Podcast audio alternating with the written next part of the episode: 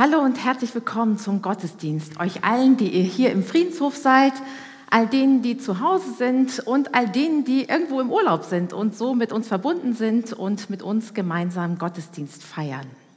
Zu Beginn des Gottesdienstes lese ich uns den Wochenspruch, also den Vers, der uns mitgegeben ist für die vor uns liegende Woche. Es ist ein Vers aus dem Brief an die Epheser. Und dieser Vers leitet zugleich auch über in das Thema des heutigen Sonntags. Führt also euer Leben wie Menschen, die zum Licht, also zu Jesus gehören. Denn das Licht bringt als Ertrag lauter Güte, Gerechtigkeit und Wahrheit. Wenn wir an Jesus glauben, dann hat das Auswirkungen auf unser Leben. Was ich tue oder lasse, was ich sage, was ich plane, wie ich lebe, es ist nicht gleichgültig. Und wer vom Glauben an Jesus angesteckt ist, der weiß, ich bin verantwortlich, mein Leben kann etwas verändern. Unser Glaube an Jesus hat Auswirkungen. Und ich habe so in der Vorbereitung gemerkt, ich weiß das in der Theorie und in der Praxis ist es doch oft so anders. Ich weiß ganz viel und manchmal habe ich so den Eindruck, hm, vor, beim Beten hat jemand gesagt, manchmal sind wir eher Funzel als Licht. Und da habe ich gesagt, das trifft es. Manchmal fühlt man sich eher als Funzel als als Licht oder als jemand, der Licht und Salz ist. Und da ist es gut, dass wir immer wieder herausgefordert werden und immer wieder daran erinnert werden, dass unser Glaube Auswirkungen hat. Und darum ist es gut, dass wir auch zusammen Gottesdienst feiern, uns erinnern und herausfordern lassen. Und einen Aspekt der Auswirkungen des Glaubens nimmt auch der Predigtext heute auf. Das sind Verse aus dem ersten Korintherbrief. Und da geht es um die Frage, wie wir eigentlich mit unserem Körper umgehen. Und Christian Hönemann nimmt uns mit hinein in diese Verse und in den Text aus dem ersten Korintherbrief. Und so feiern wir nun diesen Gottesdienst im Namen Gottes, des Vaters, des Sohnes und des Heiligen Geistes. Amen. Ich bete mit uns. Lieber Herr, da sind wir. Wir als Einzelne mit unseren Fragen, unseren Erwartungen. Wir als Gemeinde mit unserer Geschichte, unseren Herausforderungen, unseren Aufgaben. Wir alle, voll guten Willens, aber oft ratlos, wie wir deinem Willen entsprechen können. Deshalb suchen wir, auch in diesem Gottesdienst, nach Orientierung und Klarheit. Wir suchen nach dem Geist, der uns Mut macht, als Einzelne und als Gemeinde Salz und Licht zu sein. Amen.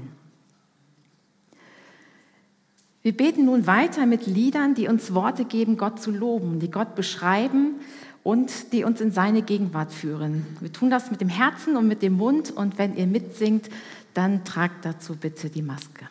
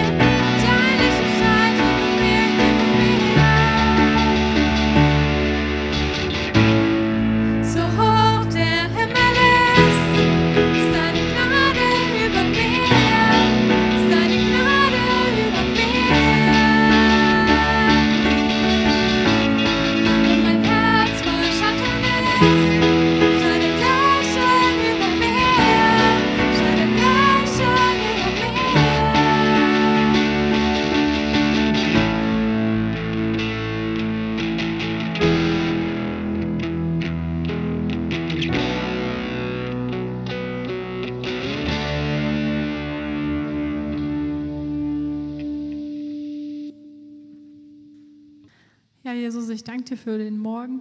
Ich danke dir, dass wir jetzt hier gemeinsam sein können und dass wir äh, ja, dir begegnen können in Liedern, in Gebeten. Du siehst, was uns heute Morgen auch auf dem Herzen liegt. Du siehst, ähm, ja, ob es uns gerade leicht fällt, das zu glauben, dass du dich über uns freust oder ob das vielleicht auch gerade schwer ist. Ja, ich danke dir, dass wir zu dir kommen können, so wie wir sind. Danke, dass du uns annimmst und dass du treu bist und dass du heute Gutes für uns bereithältst. Amen.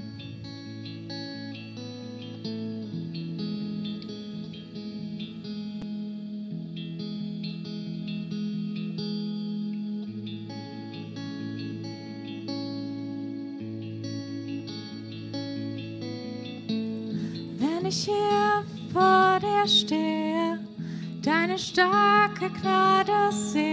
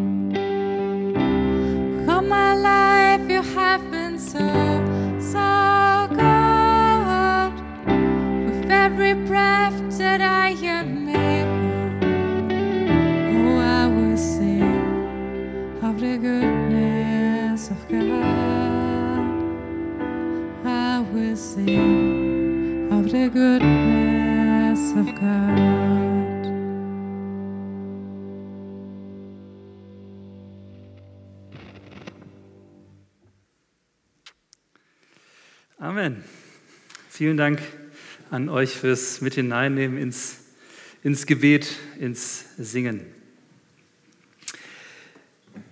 Heute ähm, haben wir einen äh, interessanten Predigtext. Ähm, Im Herbst gibt es wieder mehr Predigtreihen. Jetzt sind so durch diese ganzen Events, dann hatten wir Hoffest und so weiter. Jetzt haben wir nächste Woche haben wir einen Erlebt-Gottesdienst, wo man erzählen kann, einfach was man mit Gott erlebt hat. Ähm, am 8. haben wir einen, einen äh, Taufgottesdienst und so weiter. Also da ist gar kein Platz irgendwie für so eine richtige Predigtreihe. Und ähm, deswegen greife ich immer ganz gern dann auf die Perikopenreihen zurück, also die so von der Kirche vorgegeben sind für äh, verschiedene Sonntage. Und da kommt man manchmal an spannende Texte, über die man sonst vielleicht nicht gepredigt hat, hätte. Und ähm, deswegen haben wir jetzt heute, für den heutigen Sonntag, ist da der Text aus 1. Korinther 6, Vers 12 bis 20. Und den lese ich uns jetzt mal vor. Ich darf alles. Aber das heißt nicht, dass auch alles gut für mich ist. Ich darf alles, aber das bedeutet nicht, dass, mich, dass ich mich von irgendetwas beherrschen lasse. Das Essen ist für den Magen da und der Magen für das Essen. Aber Gott wird sowohl dem einen als auch dem anderen ein Ende bereiten. Denn unser Leib ist nicht für verbotene sexuelle Beziehungen da, sondern für den Herrn. Und der Herr sorgt für den Leib. Gott hat den Herrn vom Tod auferweckt. Durch seine Kraft wird er auch uns auferwecken. Wisst ihr nicht, dass euer Körper Glieder am Leib von Christus sind? Soll ich nun die Glieder nehmen, die Christus gehören, und daraus Glieder einer Prostituierten machen? Niemals. Das müsst ihr doch wissen, wer sich mit einer Hure einlässt, wird eins mit ihr. Denn in der Heiligen Schrift steht, die zwei sind eins, mit Leib und Seele. Wer sich aber auf den Herrn einlässt, wird eins mit seinem Geist. Hütet euch vor verbotenen sexuellen Beziehungen. Jede andere Schuld, die ein Mensch auf sich lädt, betrifft nicht seinen Leib. Wer aber in verbotenen Beziehungen lebt, wird schuldig an seinem eigenen Leib. Oder wisst ihr nicht, dass euer Leib ein Tempel des Heiligen Geistes ist? Der ist in euch. Gott hat ihn euch geschenkt. Nun gehört ihr nicht mehr euch selbst. Gott hat euch freigekauft. Sorgt also dafür, dass euer Leib Gott Ehre erweist. Tja, Text für den heutigen Sonntag. Naja, bin ja vor zwei Wochen verabschiedet worden und ich hätte mir ja zum Schluss lieber so ein bisschen was Seichteres gewünscht irgendwie, aber naja, stattdessen geht es ums, ja, bitte verzeiht mir den Ausdruck, ums äh, Herumkorinthen. Ja, so, ach, das Schreck, das hat er nicht gesagt. Herumkorinthen. Hat er nicht gesagt. Ähm, also zumindest die Leute damals hätten wahrscheinlich so äh, reagiert, weil ähm, ja, das war so damals ein, ein Begriff, Herumkorinthen. Ähm, das wussten die in der Antike, kannten die, weil äh, Korinth, das war so sprichwörtlich vor Korinth. Ja, also da geht es äh, ganz schön, ja, da geht es ganz schön ab. Also Korinth war, hatte zwei Häfen, und ähm, dementsprechend auch Hafenviertel mit äh, schmuddeligen, finsteren Hafenspelunken und äh, all solche Dinge und war also sprichwörtlich geworden für sexuelle Ausschweifung, für Prostitution, für horizontales Gewerbe und so weiter und so weiter. Und das geschah also so völlig ungeniert, ja, geschah das dort, als ob es das Normalste auf der Welt wäre, dass man halt in den in den Puff geht, ja, während die Frau zu Hause mit fünf Kindern äh, daheim sitzt oder so. Also war jetzt ganz normal. Und der Paulus, finde ich komisch, ja, dass der an der Stelle, also geht jetzt auf dieses Problem ein, aber er argumentiert jetzt hier nicht mit dem Gebot, du sollst nicht Ehe brechen, also hätte ich jetzt jedenfalls, hätte ich jetzt jedenfalls gemacht, zu sagen, okay, ähm, das ist wohl nicht in Ordnung, ja, du sollst nicht Ehe brechen, äh, was hier passiert, ähm, sondern offensichtlich haben das die Leute gar nicht mehr so als Ehebruch erkannt. Also, dass er, da, dass er das Argument gar nicht bringt. Ja, dass sie gesagt haben, ja, wieso, ich verlasse meine Frau doch gar nicht. Ich gehe doch nur um ein bisschen Spaß. Es war also erschreckenderweise sehr salonfähig geworden. Und vielleicht, ja, vielleicht kann man es vergleichen, wie vielleicht heute scheinbar Pornografie oder so an vielen Stellen gesehen wird.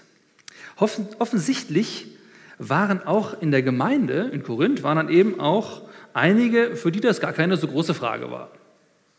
Sondern klar, es, es gefällt mir halt, ja, gefällt mir halt. Ich darf alles, war das Motto.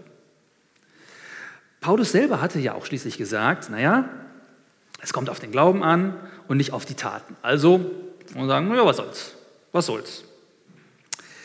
Aber der Paulus will das so jetzt doch nicht stehen lassen. Ja, also das ist ihn jetzt, also das wäre auch fatal. Das möchte er so nicht stehen lassen. Und er greift ihr Motto auf und sagt, ich darf alles, ja, alles ist erlaubt, mag sein, aber nicht alles ist nützlich. Nützt es jemandem, fragt er, oder ist es eher schlecht für andere? Und da muss man doch ganz deutlich sagen, äh, ja, aber hallo, das ist ähm, schon schlecht für andere. Die Prostituierte wird ausgenutzt, behandelt wie ein Gegenstand und ihre Würde mit, mit, mit Füßen getreten.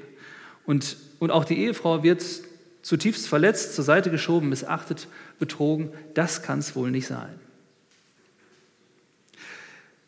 Das erste Argument, alles ist erlaubt, mag sein, aber ist das nützlich, was ihr da tut? Auf jeden Fall nein. Zweites Argument, das Paulus bringt, er sagt, alles ist erlaubt, mag sein, aber mich soll nichts gefangen nehmen. Jesus hat euch doch frei gemacht, ständig fremdbestimmt zu werden von allen möglichen Regelungen, Gesetzen, um sich den Himmel irgendwie zu erarbeiten, frei gemacht davon, dass man aus seinem Leben so alles rausholen muss, was irgendwie geht, frei gemacht auch von, von Schuld, dass dir vergeben wird. Und dann sagt Paulus, warum sich jetzt also wieder in, in Süchte verstricken, ja, in Sucht verstricken und wieder unfrei werden? Und das nicht nur Macht und Geld, sondern eben auch Sex Menschen zu Fall bringen kann, das war auch damals nicht anders. Wie viele tolle Menschen, wie viele tolle auch, auch Leiterinnen und Leiter sind über diese Dinge gestolpert? Wie eine, ja, wie eine Droge da hängen geblieben. Und wie viele Leute werden heute auch von Pornografie beherrscht. Wenn man sich diese Zahlen anschaut, die kursieren, dann ist das wirklich, wirklich erschreckend. Und die, ja, deren, deren Gefühle, Gedanken davon besetzt sind und die einfach nicht so schnell abzuschütteln sind, diese Bilder, und die nicht davon loskommen. Und es macht ihnen die Fantasie kaputt, verdirbt ihnen die Freude an der Realität nur einen Klick entfernt. Und ich muss sagen, ich beneide die Teenager von heute nicht. Für uns war das damals, also dann gab es irgendwie so einen Klassenkollegen, ja, der dann irgendwie von irgendeinem Kumpel hatte da irgendwas gekriegt oder so, ja. Aber ähm, heute ist das alles mit einem Klick erreichbar. Vers 18 steht, wer aber verbotene Beziehungen hat und sei es eben in der Fantasie, wird schuldig an seinem eigenen Leib. Man schadet sich selbst, seiner eigenen Beziehung. Hütet euch davor, sagt, heißt es hier, flieht davor, so übersetzt es Luther. Lauft davor weg. Nehmt bewusst davon Abstand. Und ja, wenn, wenn, wenn du davon betroffen bist, wenn sie davon betroffen sind, dann such dir einen Verbündeten, einen Freund, einen Seelsorger, dem du dich anvertrauen kannst, der dir hilft, dieses Thema anzugehen. Grenzen zu setzen und zusammen zu überlegen, wann in welchen Momenten bin ich besonders gefährdet dafür? Wie kann ich in diesen Momenten anders mit Frust oder mit dem, was mich dazu, dazu treibt, umgehen? Das aktiv anzugehen und davor zu fliehen. Und das beginnt auch mit der Entscheidung zur Flucht, zur Flucht nach vorn. Paulus warnt hier knallhart die Korinther vor sexuellen Kontakten, die nicht gut sind. Er sagt erstens, ist schlecht für andere, zweitens, ist schlecht für dich selbst und drittens, und da setzt Paulus jetzt einen Schwerpunkt. Und das finde ich sehr schön, weil es nicht jetzt der erhobene Zeigefinger ist, ähm, sondern weil es ein positives Argument ist. Er sagt denen, hört auf damit, sondern überleg doch mal, wie wertvoll dein Körper ist. Überleg das mal. Dann heißt es in Vers 19, wisst ihr das etwa nicht? Euer Leib ist ein Tempel des Heiligen Geistes, der in euch wirkt. Gott hat ihn euch geschenkt.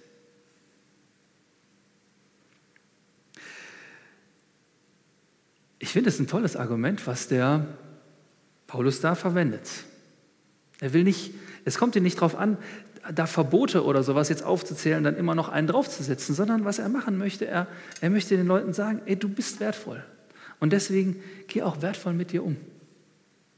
Es gab in der Kirche über Jahrhunderte so einen Trend, dass alles, was jetzt so irgendwie materiell ist oder was körperlich ist oder so, ähm, abzuqualifizieren. Ja, also der Körper, der sperrt die Seele ein und bringt einen in Gefahr und so weiter und so weiter.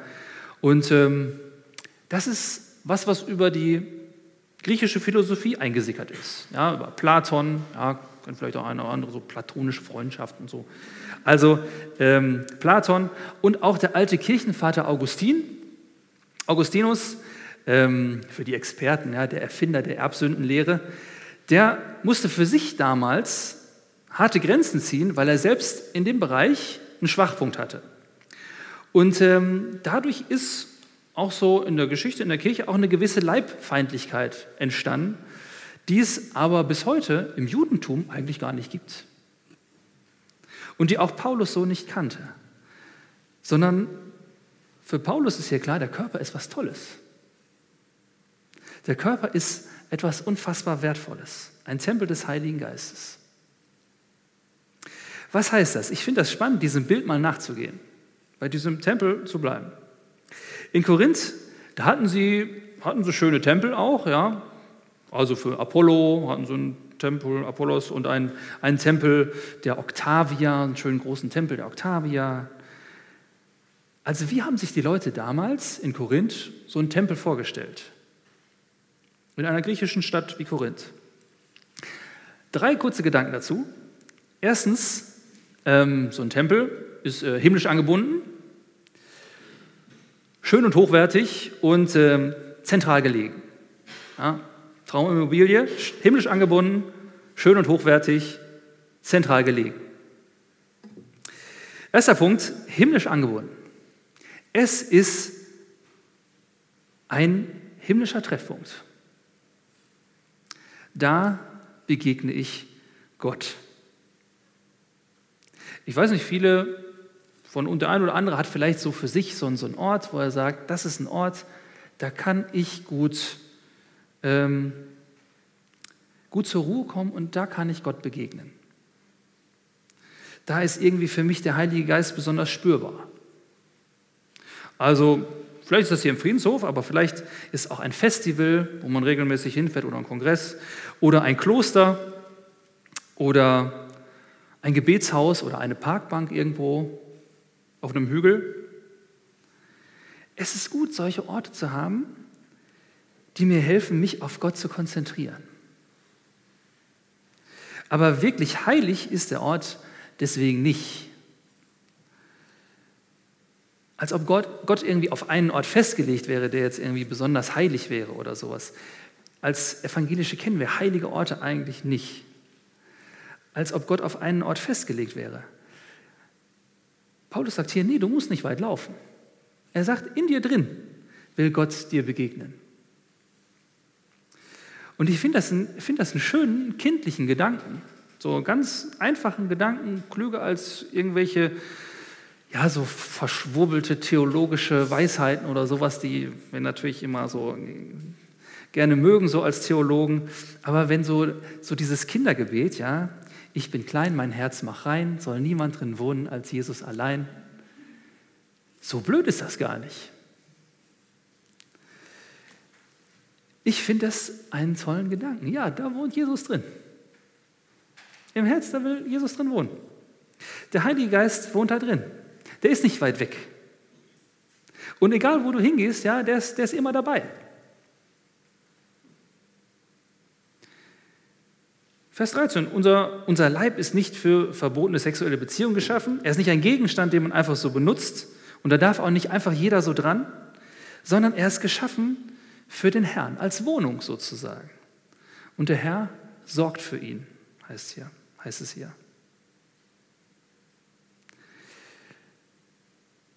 Ist doch ein bisschen einfach gesagt, ne? also einfach, Jesus wohnt da drin und so, bisschen, oder der Heilige Geist. Aber es heißt doch schon, jetzt für die Experten, ja, das Wort wurde Fleisch. Ja, Jesus kommt ins, ins Fleisch rein sozusagen. Ja, ganz Fleisch halt. Und ich finde Gedanken schön. Ganz plastisch und vereinfacht und gut. Und falls du dir nicht sicher bist, ob, ob Jesus in dir wohnt, der Heilige Geist in dir wohnt, dann lad ihn einfach in dein Herz ein. Dann lad ihn ein. Und er hat gesagt, dass er dann kommt. Dann kommt er schon, weil dafür bist du gemacht, dass Gott in dir wohnt, dass der Heilige Geist in dir wohnt. Himmlisch angebunden. Das möchte Gott in dir tun. Tempel des Heiligen Geistes. Himmlisch angebunden. Der zweite Punkt, ein Tempel, wo wir die Korinther ihn kannten, der ist schön und hochwertig. Ein Tempel ist schön und hochwertig. Ja, das Beste vom Westen wird da verarbeitet. Das ist gut genug.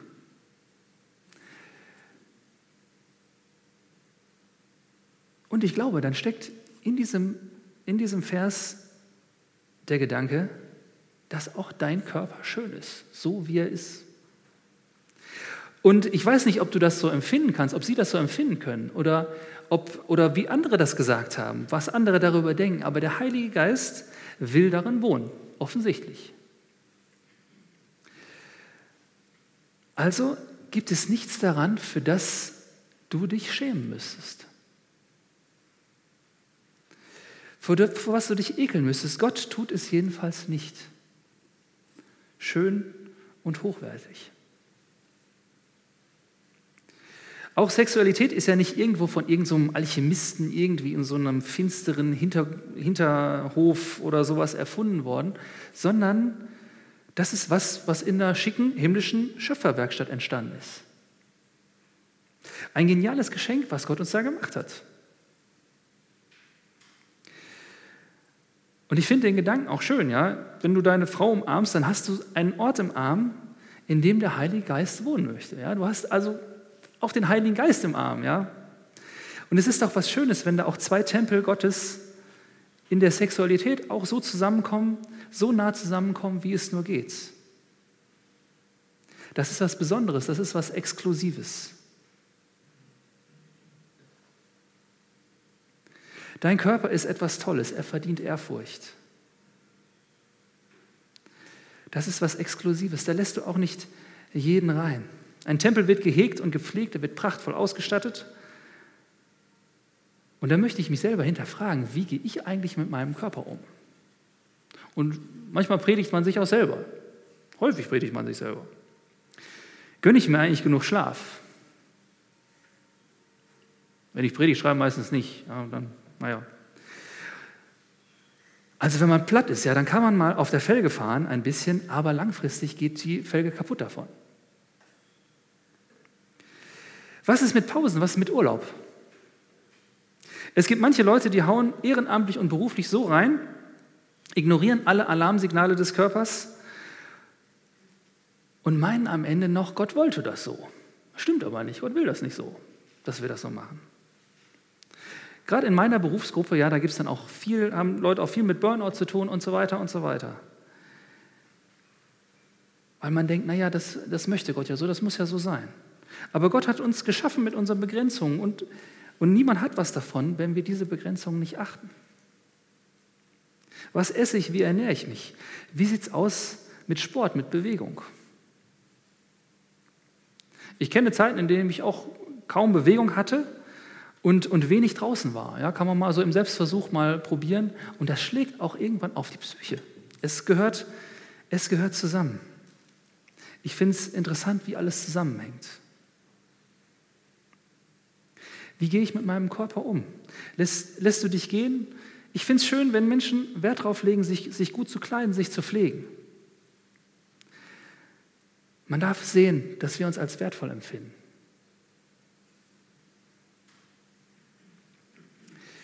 Also, so ein Tempel des Heiligen Geistes ist himmlisch angebunden, er ist schön und hochwertig und drittens, er ist zentral gelegen. Von einem Tempel, ja, da war für die Leute klar, das, ist, das muss mitten drin sein, so, mitten in der Stadt, mitten im Ort, weil da geht Segen von aus. Oft so auch erhöht auf einem Berg irgendwie. Ja, auch der Tempel in Jerusalem stand, dann auch, auch der Felsen, Felsendom heute steht eben äh, erhöht. Und Menschen identifizieren sich damit und sagen, das ist, ja, da, da ist mein, mein Ort, dort, dort gehöre ich mit dazu. Zentral gelegen. Und auch wir gehören mit dem, wie wir sind, mit Körper, Geist und Seele unter die Menschen, mitten unter die Leute und nicht irgendwie an den Rand. Wenn Gott in mir wohnt, dann will Gott auch ganz praktisch durch mich, durch dich handeln. Dann sind meine Hände plötzlich auch seine Hände und, und meine Füße plötzlich auch seine Füße. Hier steht, nun gehört ihr nicht mehr euch selbst, sondern Jesus. Also diesen Satz, mein Körper gehört mir, das muss man doch etwas relativieren.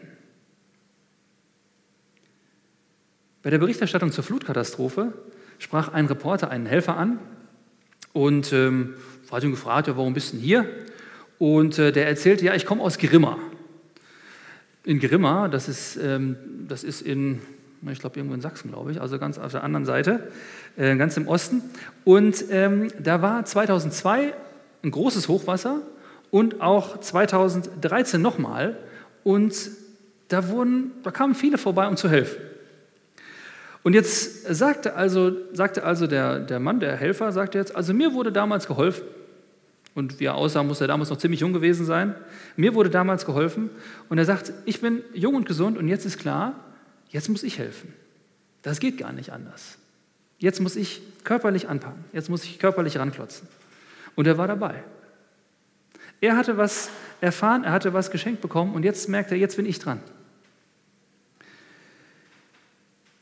Was du bekommen hast und was du tust, ist nicht nur für dich. Vers 15.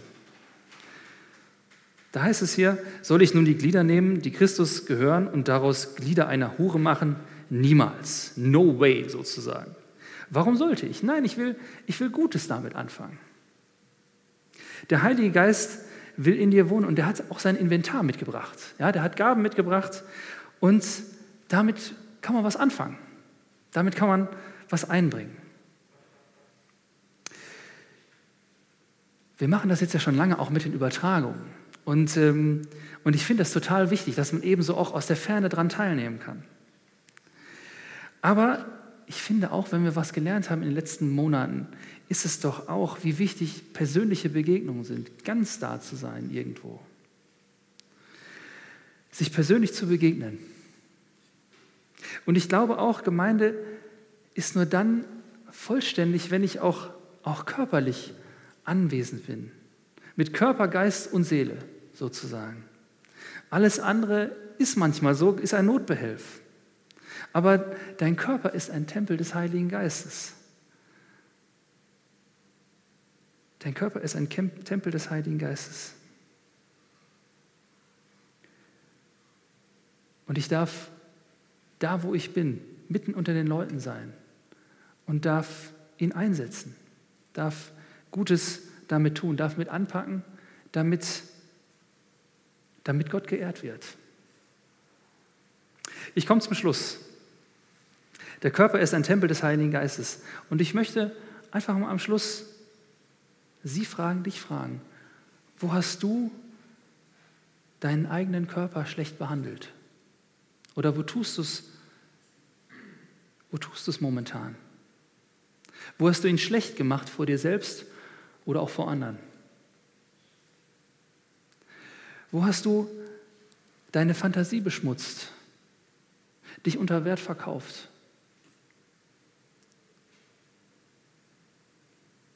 Oder auch die andere Seite, wo hast du andere herabgesetzt? Hast ihre Würde und Schönheit nicht gesehen? Wo habe ich den Tempel des Heiligen Geistes in anderen beschädigt und beleidigt? Das ist eine ernste Sache. Und wir dürfen Gott dafür um Vergebung bitten. Und vielleicht auch die Person, die es betroffen hat.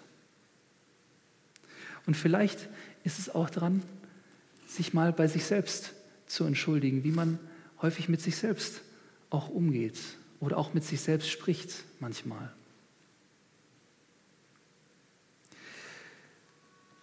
Der Körper ist ein Tempel des Heiligen Geistes. Auf der einen Seite ist Vergebung sicherlich an vielen Stellen dran, aber auf der anderen Seite ist auch Dankbarkeit dran. Danke Gott, dass er in dir wohnt, dass er das möchte. Und falls du dir nicht sicher bist, dann lad ihn ein. Lad ihn ein, in dir zu wohnen. Und dass wir anfangen, Gott zu loben, dass er uns so nah sein will. Und ich freue mich, dass wir jetzt ein Lied zusammen, genau, ein Lied zusammen singen wollen, wo wir Gott loben mit allem, was ich bin. Ja, mit Körper, mit Geist, mit Seele. Gnade erfüllt mein Herz mit Dankbarkeit, wie Wasser die Wüste erfrischt.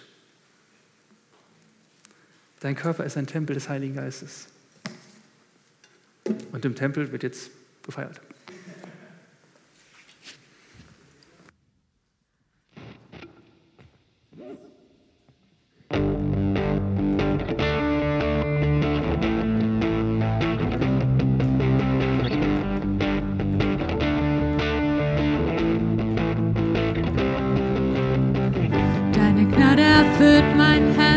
Dankbarkeit.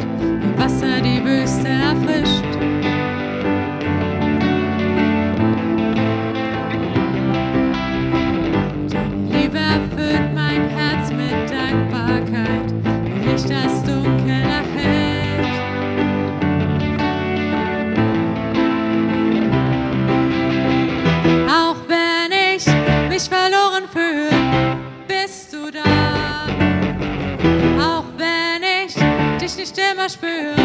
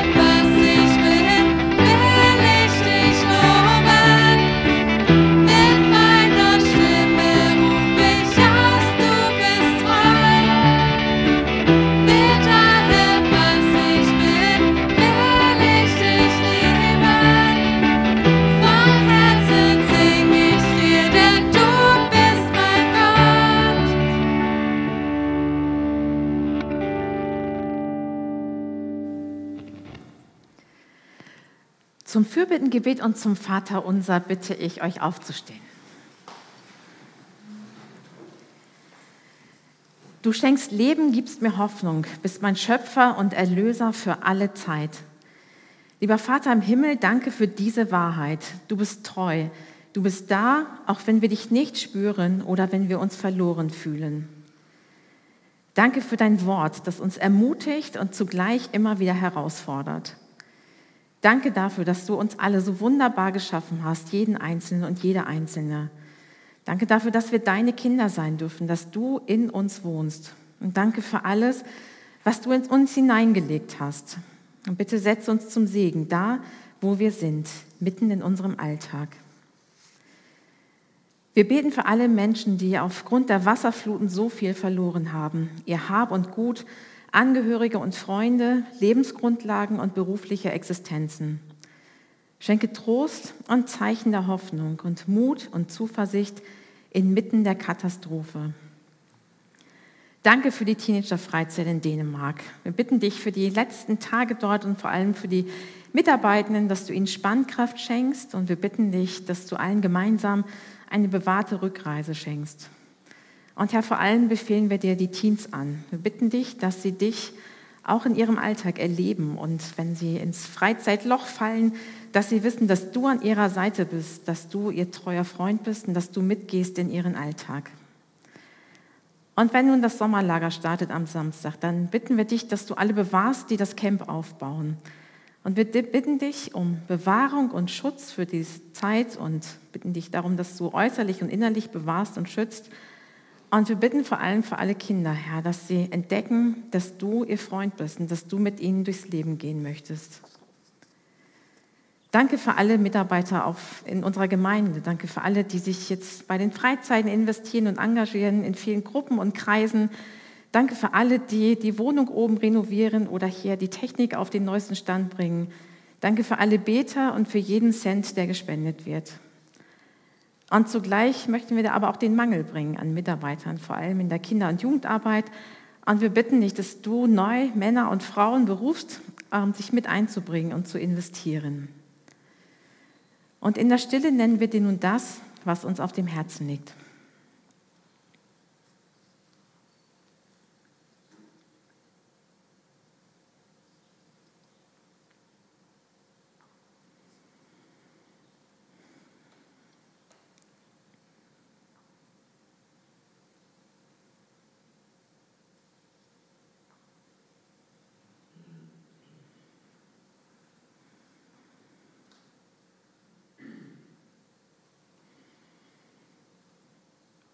Gemeinsam beten wir dich nun an mit dem Gebet, das du uns gelehrt hast.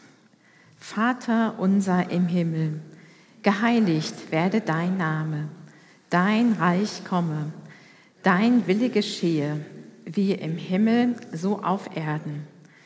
Unser tägliches Brot gib uns heute und vergib uns unsere Schuld, wie auch wir vergeben unseren Schuldigern.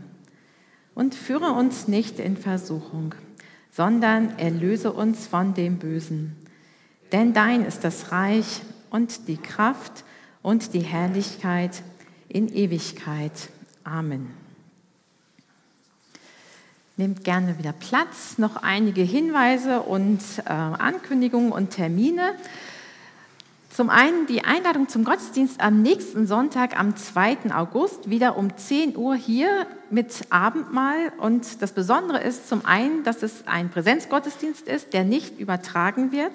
Und das andere Besondere ist, dass es ein Erlebtgottesdienst ist. Das heißt, dass jede und jeder die Möglichkeit hat, diesen Gottesdienst mitzugestalten. Und zwar in der Form, dass man einfach von dem auch erzählt, was man in den letzten 17 Monaten in der Zeit der Pandemie mit Gott erlebt hat, dass wir das einander mitteilen und ja, davon erzählen. Weitere Informationen dazu findet ihr in der Gemeinde Leben, die gestern verschickt wurde.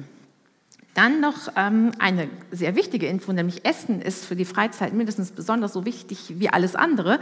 Es werden nämlich für, die, für das Sommerlager noch 14 Rührkuchen gesucht. Ähm, und da die große Bitte, meldet euch bei Malte Jeskaczewski. Alle, die hier sind, können das direkt tun. Er sorgt dafür, dass das Bild ähm, schön ist. Genau.